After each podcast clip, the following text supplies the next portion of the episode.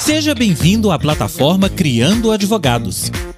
Inovação, conhecimento e estrutura para o seu dia a dia jurídico.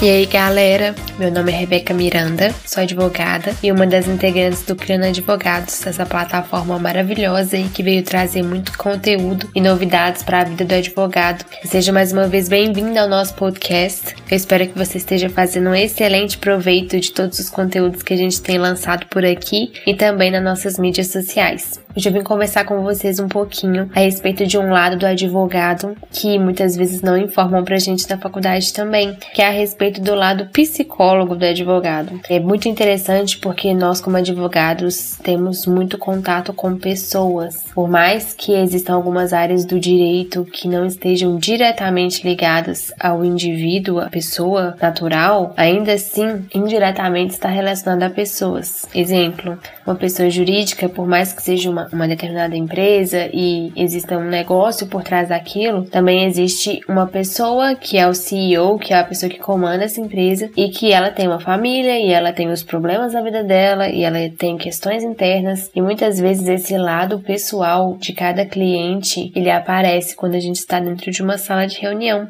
E isso é algo que nós advogados precisamos estar preparados para poder ouvir e muitas vezes aconselhar e que sai totalmente fora do âmbito jurídico. Para exemplificar exemplificar isso um pouco melhor, vou contar para vocês a situação que aconteceu com a gente no nosso escritório. Não vou dar muitos detalhes por uma questão de ética, mas eu acho interessante exemplificar para poder realmente demonstrar como que é interessante a maneira como que a gente deve lidar com os indivíduos. Era um caso de direito internacional e era um casal, eles eram de um determinado país do Oriente Médio, essa era a nacionalidade deles. Era um homem e uma mulher e o homem ele já possuía a nacionalidade brasileira além da nacionalidade do país de origem dele. Ele era servidor público, então ele conseguiu isso. O processo dele foi bem tranquilo dentro do Ministério das Relações Exteriores, mas o da esposa dele houve um pequeno problema, uma pequena questão que não estava conseguindo ir adiante as documentações dela, e eles foram no nosso escritório para poder solicitar os nossos serviços. E eu lembro que eu, juntamente com a doutora Isabel, que vocês já devem ter ouvido ela por aqui, a gente foi conversar com esse casal para poder entender tanto a questão jurídica como entender também também o que passava dentro do coração deles mesmo. E eu lembro que em uma das reuniões que a gente já tinha entrado com a documentação e já estava solicitando a nacionalidade brasileira dela com tudo certinho, eles foram no nosso escritório e eles começaram a chorar. E foi assim, de quebrar o coração mesmo, porque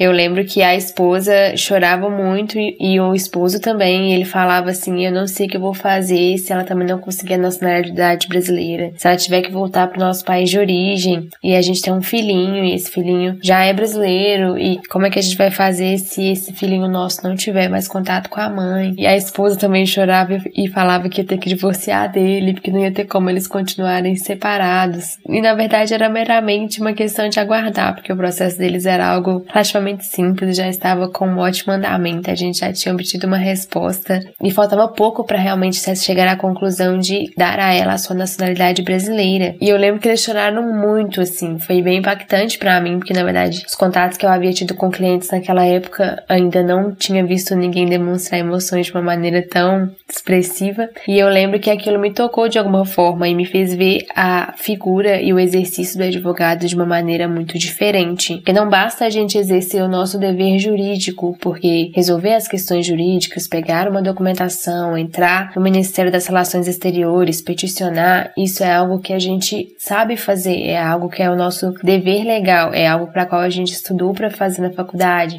é realmente um exercício da nossa profissão. Mas sentar numa mesa e ouvir um casal, uma família, chorando com medo de não conseguir algo que realmente tem um impacto pesado na família deles, mexeu muito comigo, porque realmente é algo que nós advogados muitas vezes não estamos preparados para lidar. E esse é um momento de exercermos empatia de uma maneira extremamente gentil mesmo, de realmente demonstrar que você não não só está exercendo o seu trabalho como advogado, mas que você está ali como indivíduo para ajudar essa família da melhor maneira possível para poder realmente conseguir o que eles precisam e lutar pelos direitos deles como se fossem os seus.